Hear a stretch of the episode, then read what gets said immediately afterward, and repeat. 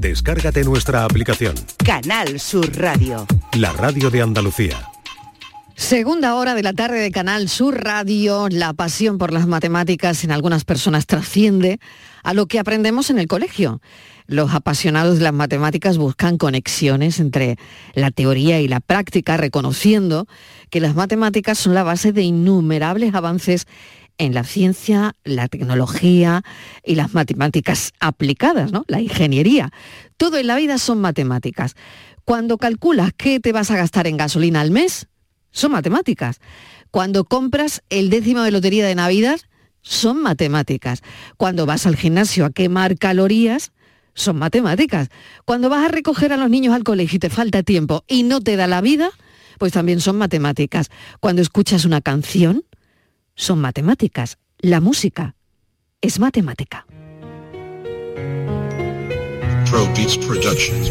La matemática es la ciencia que estudia el razonamiento Partiendo de un axioma deriva en conocimiento. Es ciencia deductiva que aprende estructura abstracta De números, de símbolos hasta el manejo en plata. La aritmética, el álgebra que se aplica en la física Desde la geometría llegando hasta la estadística. Matemática es cálculo descrito en cada verso Es el lenguaje con el cual está escrito el universo. Desde la suma, resta, producto y la división Decimales transformándose en concepto de fracción Hay operaciones de una notación científica que va desde potencias, ecuaciones logarítmicas. Y por todo esto hemos invitado a un doctor en matemáticas por la Universidad de Sevilla, de la que es catedrático de matemática aplicada desde el 96, especialista en matemática discreta, ha dirigido más de una veintena de tesis doctorales, ha publicado cerca de un centenar de artículos científicos en revistas de alto prestigio internacional, ha dirigido numerosos proyectos de investigación desde hace más de 10 años también es muy activo en organización de actividades de divulgación,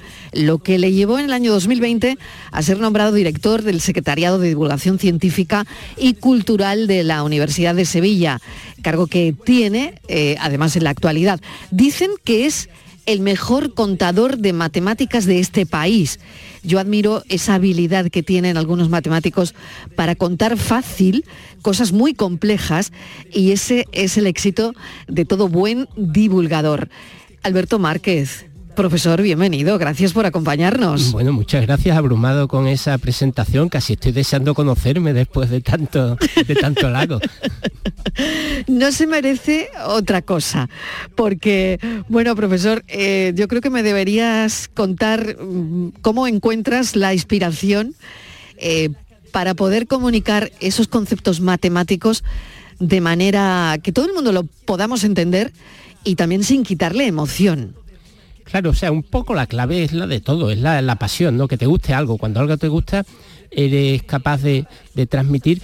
Eh, todos hemos experimentado eh, hablar con un señor mayor de pueblo que le gusta mucho, pues no sé, cualquier labor que a nosotros nos parecería absolutamente peregrina, pero eh, nos enamora con su verbo y, hablándonos y tal y demás, y entonces deseamos saber más de eso.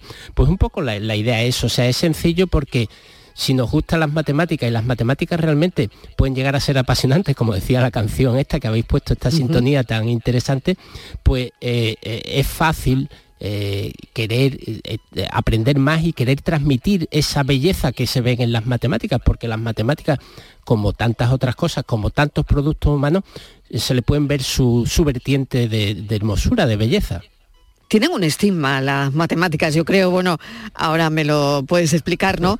Eh, eh, el estigma es mm, de difíciles y aburridas, por otro lado.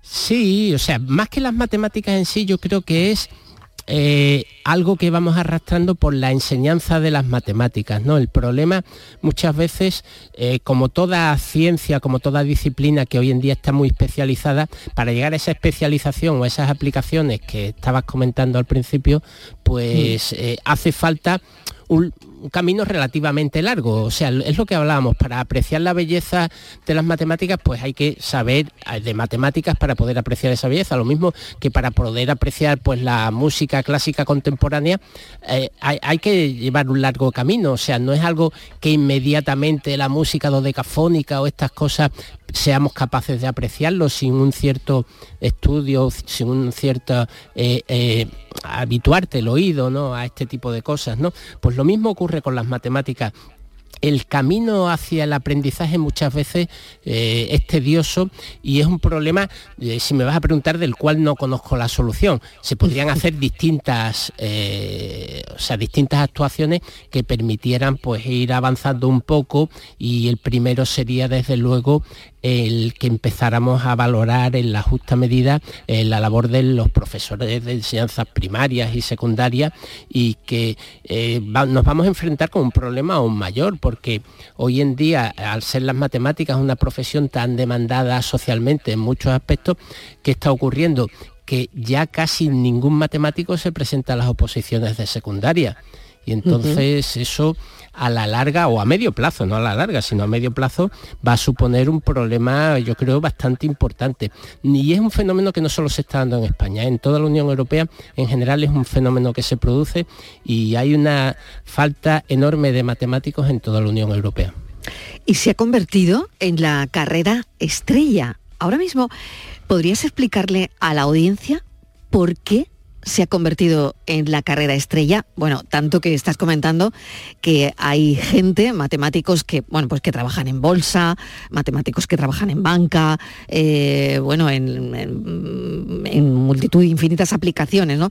Tanto estabas comentando que, claro, que nadie está haciendo las oposiciones a profesor de matemáticas, ¿no? Porque eh, probablemente los sueldos también cambian, ¿no? No, sé si esta es la, motivación. Bueno, son los dos aspectos, el sueldo y también la consideración social. Eh, tradicionalmente en España un profesor no es alguien especialmente considerado, mientras que, no sé, pues un analista de bolsa o o un ejecutivo de una empresa de, estas de alta tecnología siempre pues tiene un cierto marchamo de, importancia y tal y demás, ¿no? Entonces eso también juega un papel y eso por cierto ha supuesto otro problema más añadido que es, mientras que las matemáticas tradicionalmente era una carrera del 50%, 50% en cuanto al reparto de género, desde el momento que la, eh, el prestigio social ha ido aumentando, se ha convertido en una carrera absolutamente masculinizada. Y es un fenómeno eh, que es preocupante porque hoy en día estamos generando los algoritmos que nos van a controlar o que nos van a ayudar o que van a... Y lo eh, están haciendo los hombres, ¿no? Efectivamente, y el sesgo aparece ahí, y el sesgo. Yo ayer di clase del máster de matemáticas y por primera vez en 40 años que llevo de profesor me encontré un aula absolutamente llena con ni una sola mujer. Uf. Profesor, esto entonces va para atrás. Eh, sí, en ese sentido, desde luego, y es algo que es más importante de lo que la gente puede pensar por esto que estamos hablando, ¿no? Porque los sesgos de género aparecen también en los algoritmos en función de porque totalmente, porque totalmente. todos estamos, o sea, yo, como hombre bueno, en la, inteligencia artificial, ¿no? De hecho, ¿no? Exactamente. Claro. Exactamente. Bueno, tengo conmigo al psicólogo Borja Rodríguez que me acompaña los martes en el programa. Borja, eh, estabas deseando preguntar sobre este aspecto seguramente también, ¿no? Sí, adelante. Buenas tardes, profesor. Buenas tardes, eh, Borja. sí, porque a raíz de esto quería preguntarle porque no sé si ha sido esta mañana o ayer por, por la tarde noche leí una noticia en la que eh, la inteligencia artificial, digamos, el chat GPT este, entre comillas, se ha tenido que disculpar con un adolescente porque le ha, digamos, eh, echado la culpa de las expresiones que utilizaba la propia máquina por el uso que ella estaba haciendo del chat GPT, en este caso no a nivel de estudio, sino a nivel de acoso, que básicamente la ha responsabilizado por una serie de imágenes que estaban apareciendo. ¿Puede tener algo que ver este hecho? El hecho de unas matemáticas mucho más masculinizadas. Bueno, eh, digamos que las inteligencias artificiales lo que hacen es retroalimentarse con todo lo que, al igual que hacemos nosotros, o sea, nuestro eh, conocimiento, nuestra memoria, nuestra cultura eh, viene alimentada por, un, por muchos impulsos que nos van entrando, ¿no? Exactamente lo mismo ocurre con las inteligencias artificiales. Entonces, si esos impulsos pues son de carácter machista, de carácter inapropiado, etcétera, etcétera, el propio chat GPT lo vas a reproducir porque es lo que eh, entiende que es lo, es lo, que está recibiendo, eh, son los impulsos que está recibiendo. Es por eso que es importante pues que, eso, que, que, seamos conscientes de que esto no es que sea un futuro, sino que es una realidad hoy en día y de que eh, cada vez va a ir a más, o sea, porque es imposible ponerle puertas al campo. Lo que sí que podemos hacer es intentar reconducirlo de la manera que nos parezca más ético, más moral y demás. O sea, eh, hoy en día para este tipo de aplicaciones no solo hacen falta matemáticos, que también, pero también nos hacen falta eh, filósofos, por ejemplo, psicólogos. Sí, sí, total, además, ¿verdad? Qué interesante, ¿no? Em, ¿Cuál es eh, la opinión, mm, profesor, que tiene sobre la importancia de la alfabetización matemática? Es decir, em, porque, bueno, eh, cada, cada día em, se nos va a complicar la vida más, pero por otro lado, como todo eh, se lo estamos preguntando a la inteligencia artificial, en fin, mm, ¿vamos a ser analfabetos matemáticos? Mm, no sé, si esto no lo remediamos. Bueno, está en nuestra mano, pero efectivamente, o sea, eh, eh, el analfabetismo o la alfabetización nos hace libre a todos los niveles. O sea, cuando uno aprende a leer, se descubre todo un mundo que antes no le, no le, estaba vedado. Pues exactamente lo mismo ocurre con las matemáticas. O sea, las matemáticas tienen multitud de aplicaciones y multitud de cosas cada vez más presentes en el día a día y entonces el conocer al menos esas cosas, saber el potencial que tiene es fundamental para todos, porque si no, no vamos a estar viviendo en la sociedad de hoy en día, sino que vamos a estar anclados en el pasado y no solo eso, sino que cada vez vamos a depender más de otros. Estamos mandándonos imágenes desde nuestros móviles, siempre grabando vídeos, escuchando música. Hay una cosa que el profesor explica muy bien, el profesor Alberto Márquez, que son las ondículas. Porque claro, eh, las matemáticas están ahí, en nuestro día a día, en todo lo que hacemos. Por ejemplo, cuando grabamos un vídeo, cuando escuchamos música, cuando mandamos imágenes eh, desde nuestro móvil a otro móvil. Eh, ¿Qué estamos haciendo, profesor? Bueno, estamos haciendo un montón de, operaciones matemáticas, ¿no? Refiriéndonos a lo que hacíamos anteriormente. Hay un problema muy. Supongamos una imagen tomada con el móvil de. con cualquier móvil de hoy. Hay móviles de hoy que tienen las cámaras de fotografía, pues 50 megapíxeles y cosas de ese estilo. ¿Eso cuántos son? Esos son como una hoja cuadriculada con 50 millones de, de cuadraditos y en cada cuadradito hay un número. Y entonces mandar todos esos números, por muy potentes que sean nuestros móviles, por muy eh, capaces que sean nuestras redes 5G, etcétera, etcétera, pues ocuparía un montón si lo estamos haciendo continuamente. Eso es solo una imagen. Si estamos mandando un vídeo, pues cada, cada segundo mandamos 30 de esas. Eh, y, y continuamente. Entonces es fundamental no mandar toda la información, sino lo que se llama es comprimir. Voy a tratar de poner un ejemplo. Eh, eh, estamos ahora mismo eh, separados por varios decenas de, kilómetros nosotros, ¿no? Y entonces yo te puedo decir que me he cruzado con alguien en la calle y si trato de describírtelo para que después si te lo encuentras lo puedas reconocer, pues tendría que decir cómo es su pelo, cómo son sus ojos, cómo es su nariz, qué altura tiene, etcétera, y aún así no te quedaría bien claro. Sin embargo, si soy capaz de encontrar unos ciertos patrones y referirme a esa persona en función de esos patrones, con mucho menos información, diciéndote menos cosas, esa es la clave, decir menos cosas, mandar menos información, pero que tú seas capaz de eh, reproducir la imagen que yo estoy viendo. Por ejemplo, yo te digo, me acabo de cruzar con alguien que tenía así el pelo como David Broncano, la cara pues como eh, Pedro Almodóvar, pero más delgadito, y el, pero el cuerpo fuertecillo, eh, bajito, pero así tipo Messi. ¿Lo estás viendo? Sí, sí.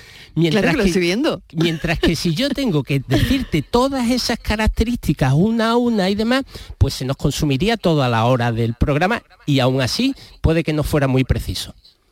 Entonces pues las ondículas se trata de son nuestros Pedro Almodóvar, exactamente, son el Pedro Almodóvar, Menos el, David Broncan, exactamente. Es transmitir la misma cantidad de información con menos mensajes, con menos, eh, eh, o sea, mm, sin necesidad de decir todos esos números que decíamos que tiene una imagen. Y lo mismo con una canción, porque la canción, al fin y al cabo, esto que estamos hablando, son ondas de radio, las famosas ondas de radio, pues no hay que transmitir todas las ondas, sino ponerlo en función de unas cuantas que conocemos que nos hemos puesto de acuerdo previamente. Pero, ¿y, eso cómo lo hacemos? Es decir, ¿cómo, ¿cómo llevamos a cabo eso? Bueno, porque es eh, ahorrar información, ¿no? Exactamente, es comprimir la, eh, eh, los ficheros, ¿no? Y tal, pues esto se hace mediante hay que encontrar esos patrones, esos Broncano, Almodóvar, Messi, etcétera, y esto pues ha sido una labor que ha llevado como más de 200 años. Esto empezó ya a principios del siglo XIX, que empezaron unos matemáticos muy gloriosos como Gauss, eh, Fourier y demás, pero sobre todo los El de la campana, me suena. Exactamente. La campana sí. de Gauss. Bueno, dicen que es el, eh, el príncipe de las matemáticas, eh, tocó todas las ramas de las matemáticas bueno, y demás. bueno.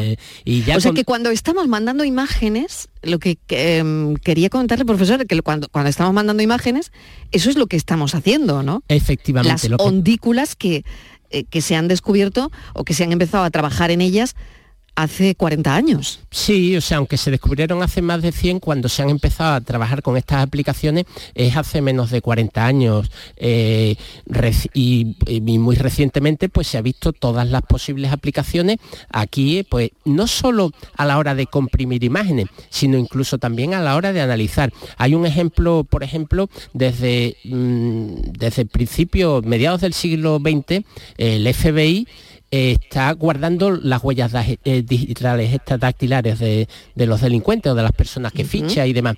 Eso ahora, hoy en día, si no hubiera unos procedimientos informáticos para analizarlo, sería absolutamente imposible. ¿Qué es lo que hacen? Pues lo que hacen es precisamente ponerlo en función de esas ondículas y decir, bueno, pues todas las huellas dactilares que no se parezcan en el pelo a David Broncano, lo descarto. Todos los que no se parezcan en la cara en nada a Pedro Almodóvar, lo descarto. Y me voy quedando con menos, eh, eh, un, esto de búsqueda mucho más restringido y me permite hacer un análisis, una búsqueda eh, y reconocimiento de imágenes, reconocimiento de patrones de forma mucho más efectiva. Bueno, eso está en nuestro día a día, En prácticamente, ¿no? día a día, tanto en un sentido como en otro. sí. Como en otro, exacto. En nuestro día a día también va- vamos a analizar, estamos analizando con el profesor cosas que hacemos en nuestro día a día y, y, bueno, el profesor nos está explicando de dónde vienen y por qué, ¿no? Que es tan interesante. Cuando nos conectamos a la cuenta del banco, cuando compramos por internet, cuando nos mandamos un WhatsApp, claro, esa información viaja. Pero ¿cuál es la clave de todo esto, profesor? Pues la clave es que si yo te mando un WhatsApp a ti, eh, bueno, perdona, yo te estoy tuteando, sí. Ah, eh, sí, yo también, yo también he sí, empezado sí, tuteándole. Vale, pero perfecto. venga, pues no tuteamos, que nos gusta más. Eh, pues si te mando un WhatsApp, Sí. la idea, eh, lo ideal sería que solo tú puedas leer lo que yo te envío y, y- y viceversa, ¿no? Eh. Entonces, pues, si alguien interfiere esa comunicación, que no sea capaz de saber qué es lo que se está mandando. Y sobre Que eso no pasa ahora, profesor, ¿no? Bueno, en teoría sí pasa. La gente puede, puede- en teoría pasa, pero En que el WhatsApp se puede hackear, ¿no? Fácilmente. Sí, to- todo es hackeable. Todo, o sea, todo es hackeable. todo es hackeable. O sea, Vale, si un- ponemos, Vale. eh, eh, eh, si nos ponemos, pues Fort Knox, podemos hackearlo y podemos entrar. Ahí está buena la serie, la esto de la casa de papel y demás, ¿no? O sea, Sí, sí, sí, sí. Todo, todo es hackeable porque todo es labor humana y entonces siempre podemos pensar cómo romperlo. Pero la idea está en la típica de esto de criptografía es cuando tenemos un mensaje y ahora nos ponemos de acuerdo en una clave y yo te envío la clave y encripto algo por el método que sea con esa clave, tú conoces la clave y, y entonces lo desencripta. Bueno, eso no es viable hoy en día. No es viable ¿por qué? porque no nos podemos poner de acuerdo con todo el mundo con el que nos comunicamos, con todas las tiendas en las que compramos, con todos los bancos en los que entramos, con todos los mensajes, etcétera. Eso no, no es viable. Y entonces lo que se hace es lo que se llama la criptografía eh, de clave pública. Eh, el, el esquema es, yo tengo dos claves, una que voy a hacer pública y otra que es privada. Si tú me quieres mandar un mensaje a mí o con el banco, si me quiero comunicar con alguien, pues ese alguien utiliza mi clave pública y manda el mensaje encriptado. Y ese mensaje con la clave pública no se puede desencriptar. Para desencriptarlo hace falta la clave privada. Entonces, esto, un, un símil parecido al que decíamos anteriormente sería el siguiente. Yo quiero que me envíen mensajes a mí. Y entonces, pues lo que tengo es una especie de buzón de correo. Y digo, este es mi buzón de correo. Levantando la tapa, el buzón de correo es como si fuera la clave pública. Y pero la llave que ya solo la tengo yo que solo la tengo yo, de ese buzón es la clave privada. Solo puedo abrir el mensaje con mi clave privada. Y en eso consiste la, eh, eh, criptografía de clave pública. Se basa en algoritmos matemáticos, de nuevo. O sea, se basa, la idea está en un problema que sea fácil de hacer en un sentido y muy difícil en el contrario. Por ejemplo, si yo te doy dos números, 17 y 21, y un cierto tiempo, un tiempo corto, pues somos capaces, perdón, 17 y 23, vamos a coger para que no sean, eh, para que sean primos. 17 y 23, pues los multiplicamos y, y nos da el resultado que sea. Y es fácil, todo el mundo sabe hacer eso. Pero y a la inversa, si yo te digo, mira, yo tengo dos números y su producto es 391. ¿Qué dos números son? Pues eso lleva ya mucho más tiempo resolver. claro, claro. Eso lleva claro. mucho más tiempo. En eso se basa la criptografía de clave pública. La clave pública mía es el 391S.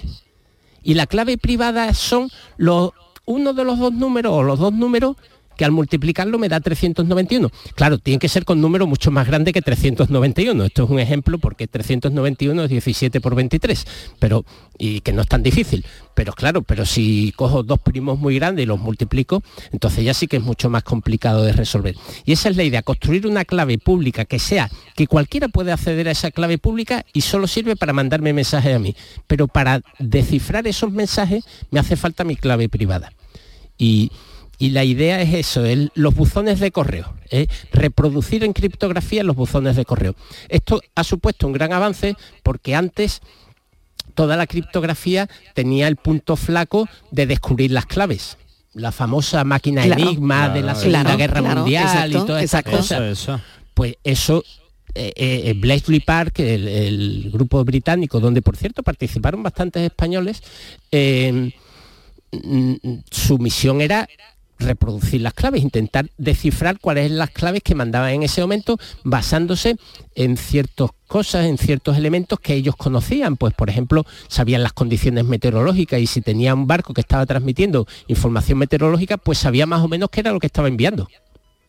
Profesor, y una pregunta, no sé si eso tendrá que ver, lo que aparece ahora en WhatsApp cuando nos mandamos un mensaje arriba, ¿no? Al principio del chat que pone, los mensajes y la llamada están cifrados de Exactamente. extremo a extremo. Sí. Nadie de fuera de este chat, ni siquiera WhatsApp, puede leerlos ni escucharlos. ¿Eso es esto? Eso es exactamente esto. Es entre WhatsApp utiliza criptografía de clave pública, ya eh, voy a, a utilizar algún palabra, ¿vale? Basa- Bueno, bueno, venga. basado en curvas elípticas, basado en curvas elípticas. No es RSA, que es el otro al que yo me refería, sino está basado, pero bueno, pero es, eh, digo, para, para alimentar a la gente que le gusta estas cosas, ¿no? Sí, sí. es que a mí esto me encanta. Bueno, a mí me encanta. vamos. Bueno, la aplicación en el deporte, eh, bueno, nos estamos ya quedando casi sin tiempo, profesor. Los equipos de la NBA cambiaron su forma de jugar, incluso de fichar, porque las matemáticas le enseñaron que tenían que tirar más de tres puntos. Eh, al principio de los 80 del siglo pasado los equipos marcaban menos de un triple de media por partido y hoy en día por los 10 triples, ¿no? Eh, bueno, Se ha multiplicado por 10. esto se ha multiplicado por 10. Estos son más que matemáticas.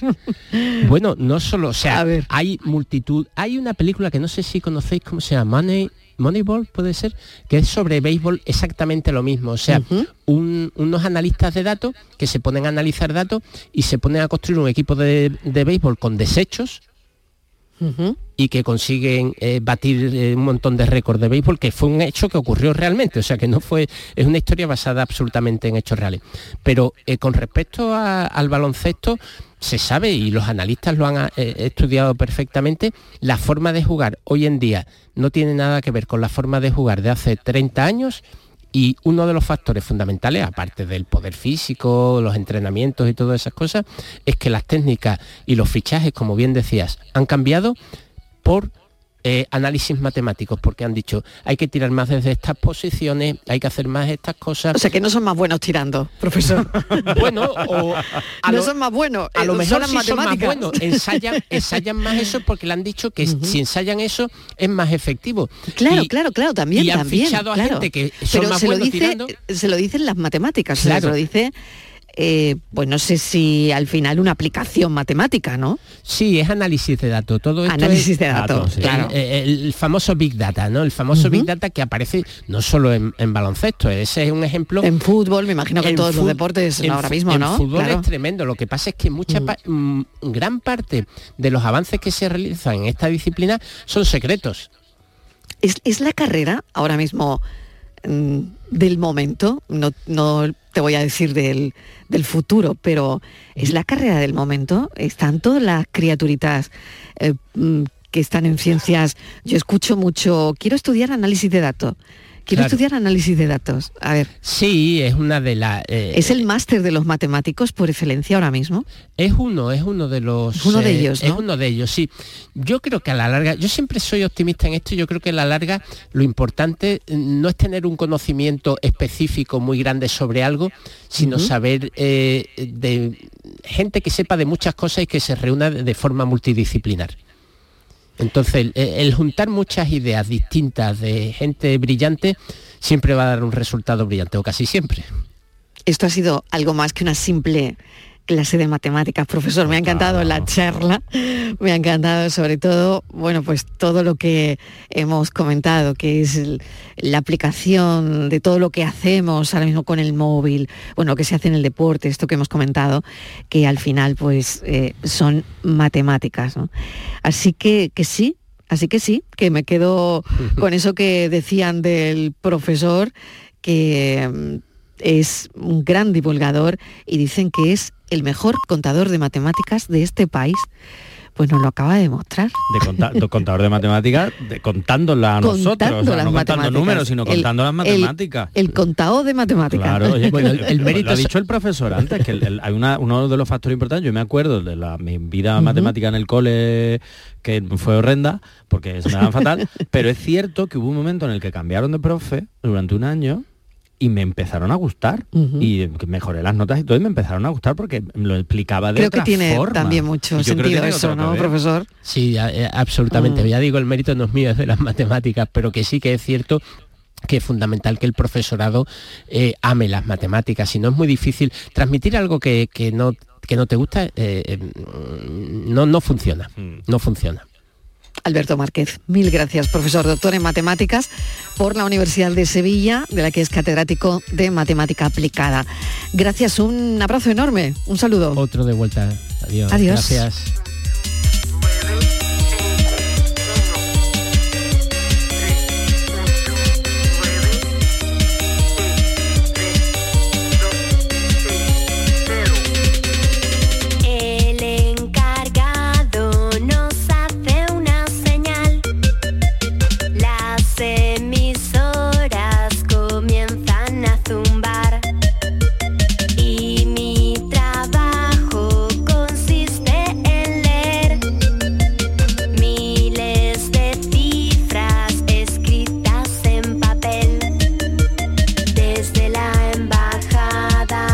La tarde de Canal Sur Radio con Mariló Maldonado. También en nuestra app y en canalsur.es. ¿Sabes que España es el primer exportador mundial de naranjas? ¿Y sabes que la mitad de ellas se producen en Andalucía? Sanas, frescas, ricas y sabrosas. Compra naranjas de Andalucía. Es un mensaje de la Junta de Andalucía. ¿En qué capítulo de tu vida estás ahora? ¿Quieres hacer una reforma o cambiar de coche? ¿Tus hijos ya necesitan un ordenador para cada uno? ¿O quizás alguno ya empieza la universidad? ¿Habéis encontrado el amor y buscáis un nidito? En Cofidis sabemos que dentro de una vida hay muchas vidas y por eso llevamos 30 años ayudándote a vivirlas todas. Cofidis, cuenta con nosotros. Disfruta el Black Friday con Social Energy. Llévate 200 euros en tu batería virtual con Quiroluz, con seguro todo riesgo incluido los dos primeros años y grandes descuentos con hasta 25 años de garantía en todas nuestras instalaciones de primeras marcas. Esta semana 20 meses sin intereses al 0% TAE. Pide tu cita al 955 44 11 11 o socialenergy.es. La revolución solar es Social Energy. En cofidis.es puedes solicitar financiación 100% online y sin cambiar de banco. O llámanos al 900 84 12 15. Cofidis, cuenta con nosotros. Canal Sur Radio.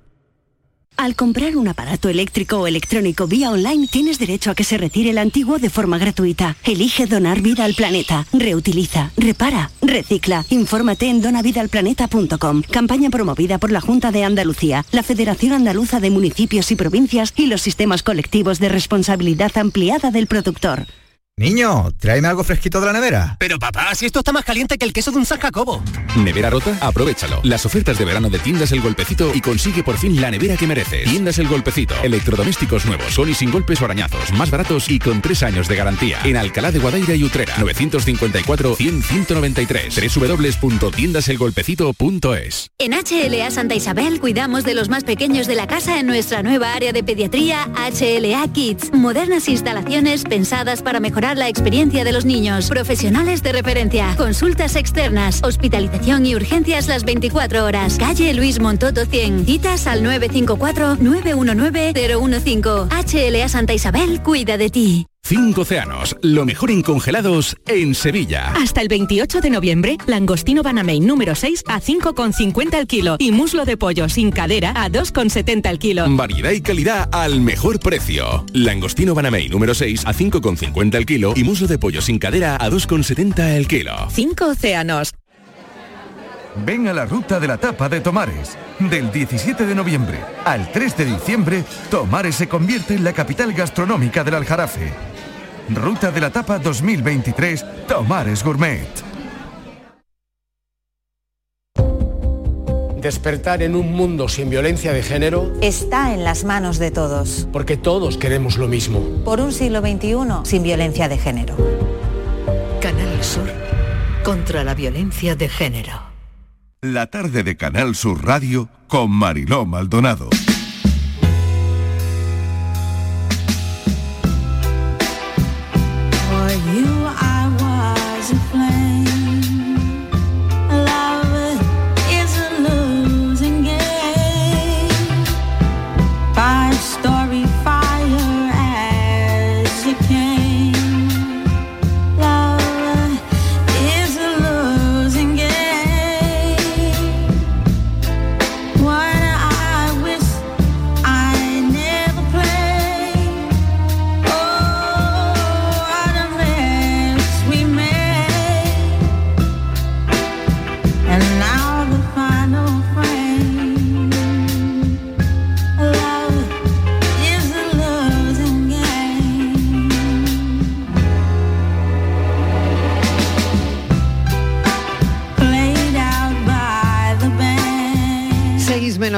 de la tarde unos zapatos pueden tener una buena historia. Sin embargo, la profesión de zapatero se desvanece.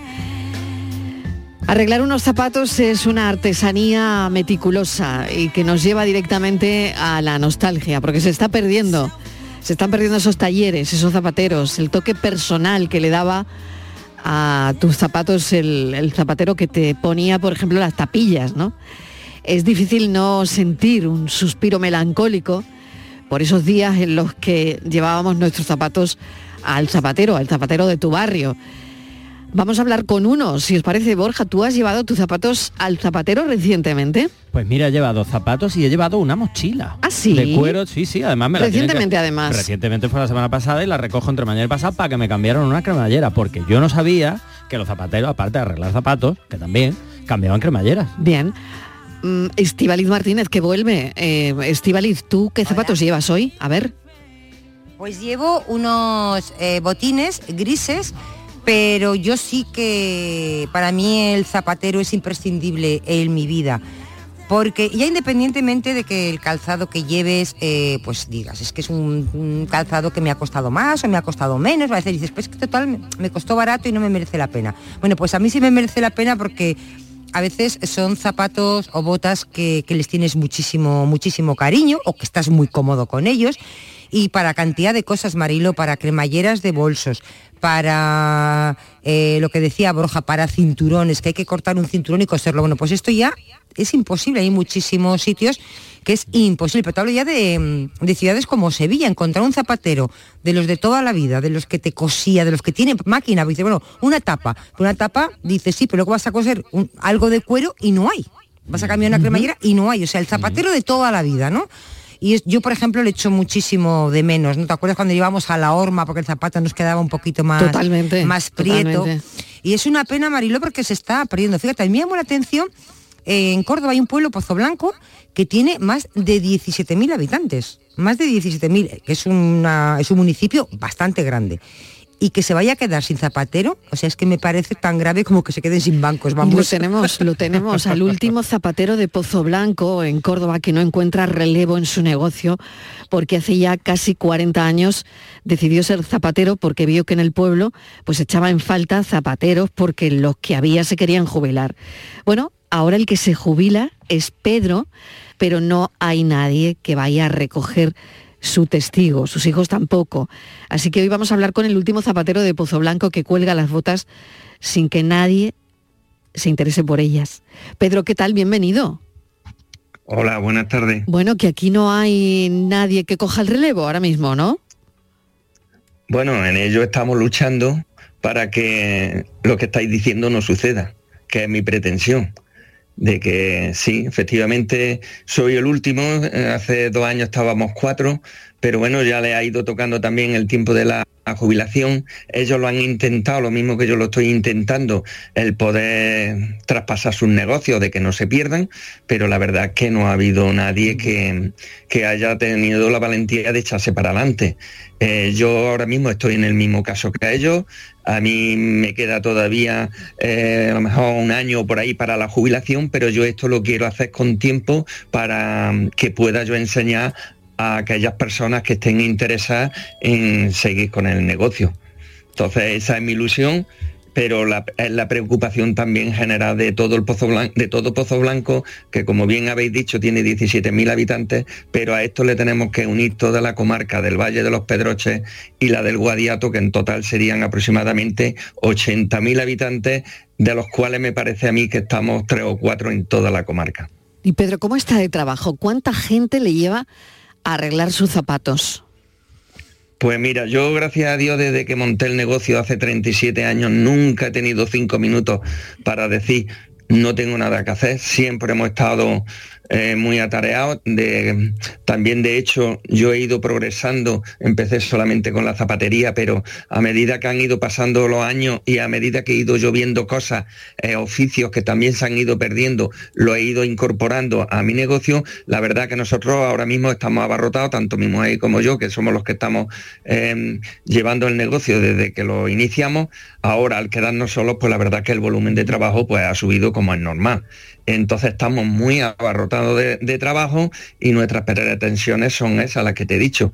Trata de conseguir, que es difícil, es complicado, pero bueno, ahora en estas semanas, como ha salido esto en muchos medios de comunicación, el tema de los oficios, no solamente nosotros, sino que todos los oficios, la mayoría de los oficios estamos pasando por, el, por, el mismo, por la misma puerta, por el mismo camino, estamos recorriendo de que eh, no hay generaciones que nos quieran sustituir entonces, pues la verdad que como te digo, estamos muy abarrotados de trabajo y, la estamos pasando, pasando canuta. Entonces estamos procurando a ver si incorpora, in, podemos incorporar gente idónea que tenga muchas ganas de trabajar, que nos echen una mano cuando estén preparados y luego pues cuando estén preparados nosotros le podamos eh, ceder el negocio, pues traspasarlo, que es la palabra, para que ello haya una continuación, porque es necesaria, como estáis diciendo, como son todos los oficios, pero que es una pena que se están perdiendo. Pedro, ¿cuánto cuesta ponerle unas tapillas a unos zapatos, arreglar un tacón?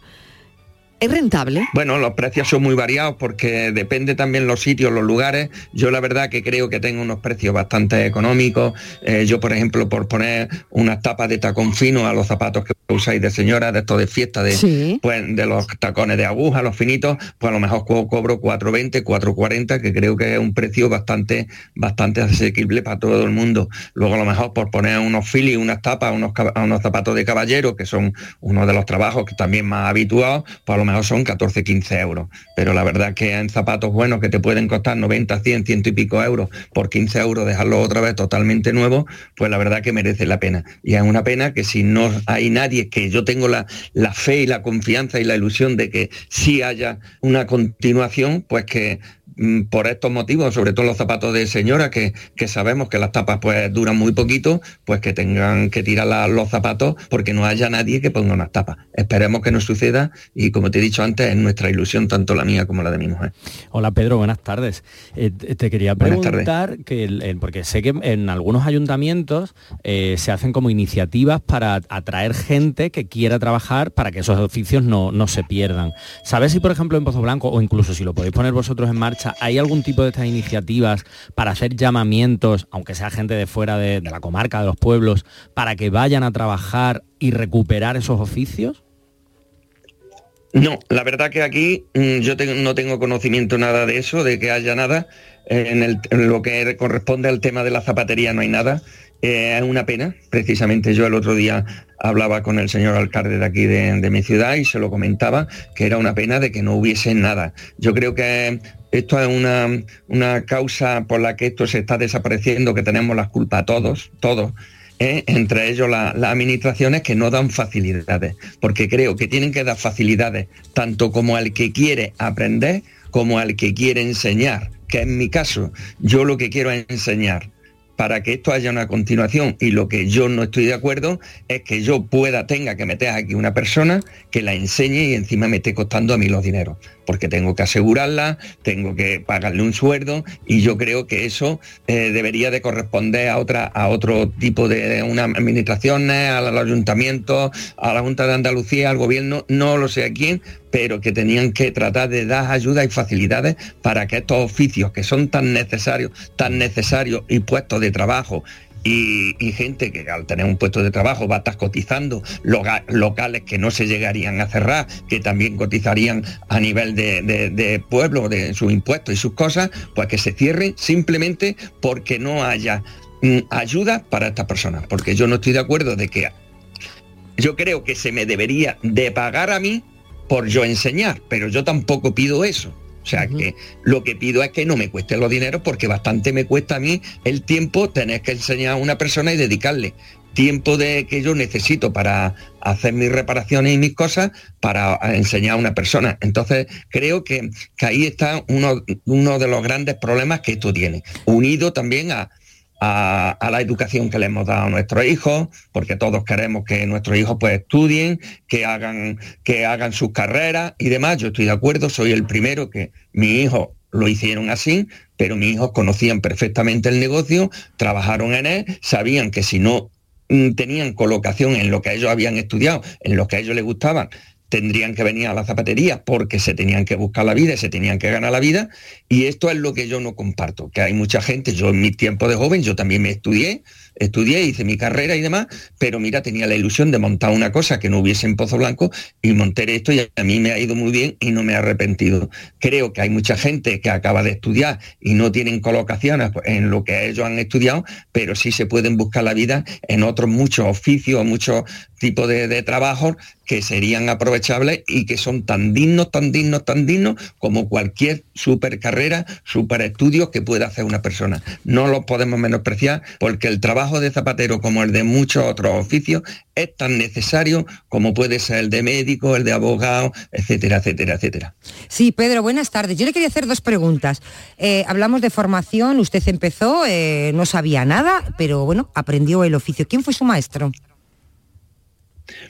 Bueno, pues mm, yo efectivamente que no tenía ni, ni idea de zapatería. Eh, la gente mm, aquí en Pozo Blanco, yo era una persona bastante conocida y se extrañó cuando yo decidí de poner esto porque ni venía de tradición ni venía de nada. Simplemente que fue una cosa que, que me vino así porque veía que las personas que había eran mayores, mm, ya todos mm, de los antiguos, antiguos zapateros, aquellos que estaban sentaditos en su silla con una mesita y demás, todo a base de coser, pegar y poner remiendo. Ahora ya se trabaja de otras maneras. Entonces, pues claro, yo decidí esto y como aquí ya en Pozo Blanco eso ya no, no se trabajaba, porque ya la verdad que las personas que había no trabajaban a la antigua, pues yo mm, decidí mm, eh, mecanizarme un poquito, actualizarme de como iban los tiempos y cogí me fui a Madrid.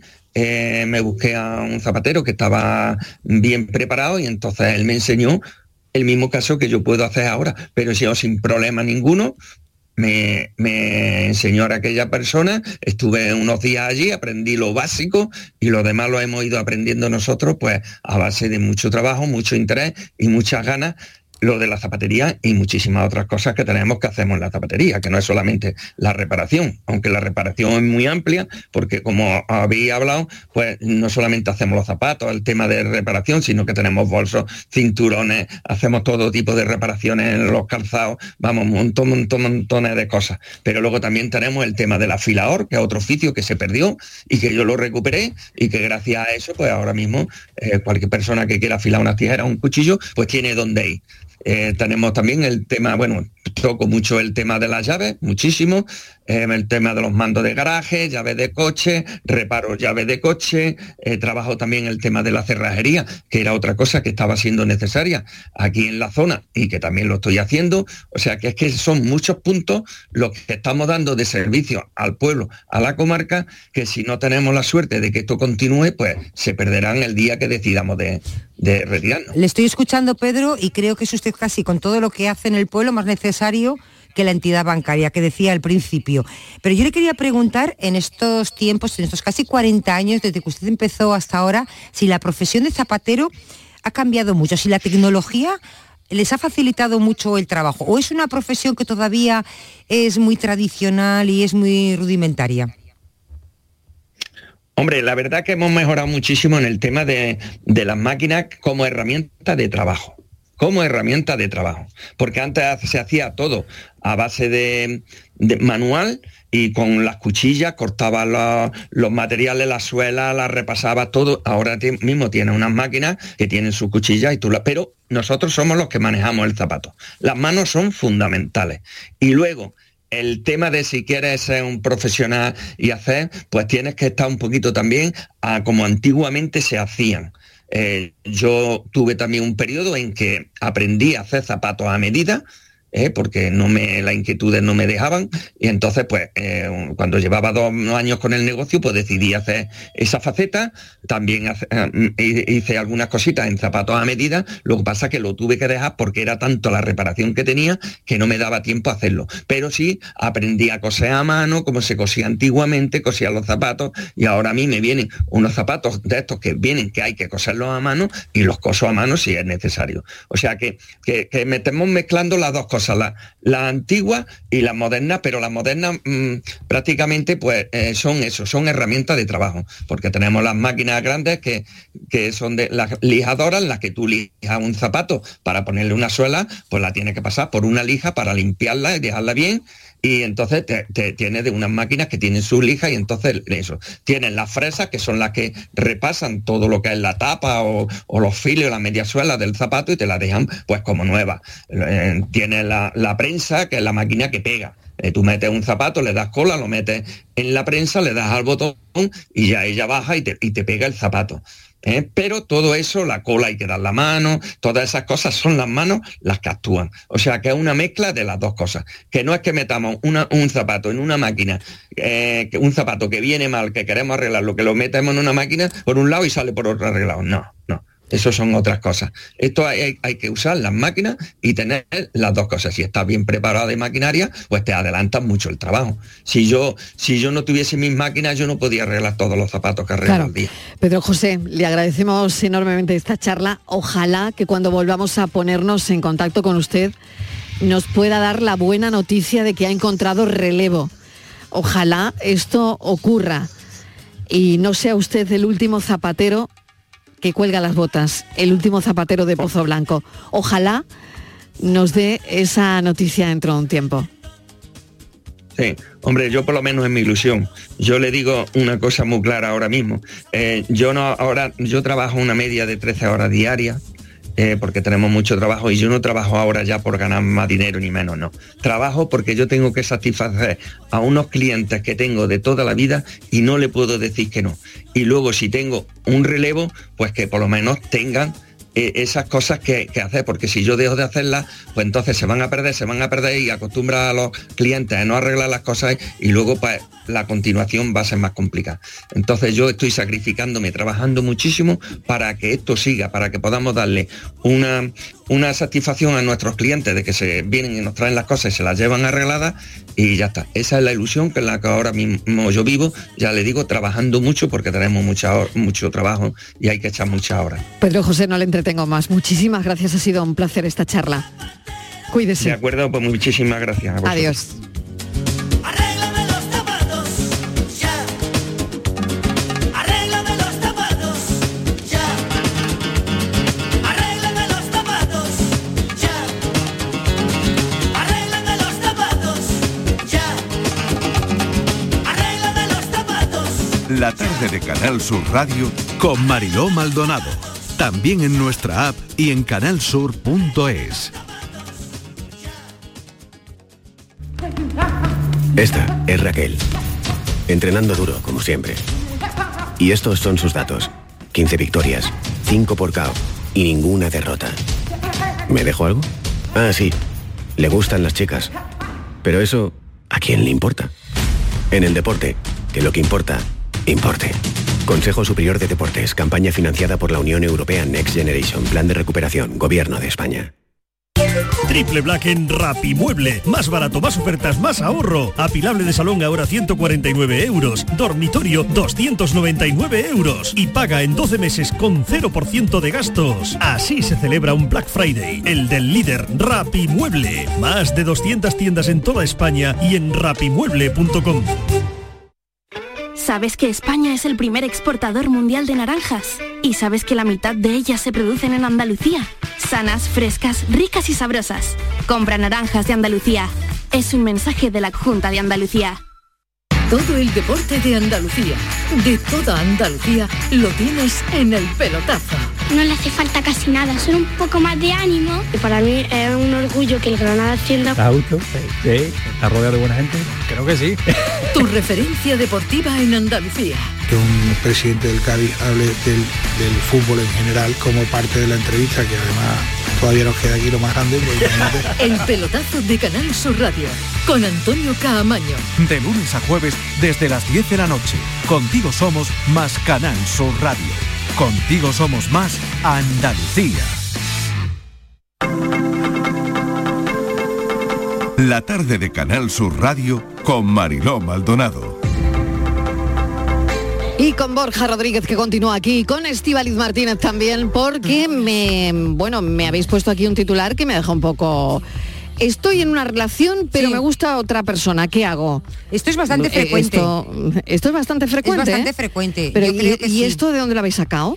Pues está, hay muchísimos estudios, Mariló. Hay un montón, Nosotros hay un montón. eh, investigamos muchísimo en las relaciones de Muchas pareja. personas porque- admiten tener, eh, haber sentido eh, atracción Claro. por alguien que no es su pareja en algún momento. Yo creo que le ha pasado a casi todo el mundo. Hay algo, hay personas. El mundo mundial. Yo creo que hay personas que dicen, bueno, pues es una atracción, como me puede gustar unos zapatos, un bolso que no me voy a comprar, o, o sí, o tengo uno para, o no necesito, ¿no? Tan frío como eso, tan ¿no? frío. Como eso, Tan frío como que yo creo que todo el mundo pero me gusta. ha sentido el- porque lo, lo llevamos a Pozo Blanco, a el la problema- de Pedro y nos lo arreglan. El problema, Borja, es pasar la línea. ¿Dónde está la línea? Exacto, aquí hay que ver varias cosas. Una cosa es Te quedan cuatro minutos para contarnos dónde está la Lo línea. Explicar súper rápido. Es natural. Borja Rodríguez, ¿tú crees que podrás? Sí, sí, claro, Vale, yo vale, vale, vale. Es natural sentirse atraído. No, si yo no lo decía por eso, lo decía porque por la extensión del contenido. No, no, pero resumo, Pero- resumo rápido. Vale, vale. ¿Es natural sentirse atraído por otras personas? Sí.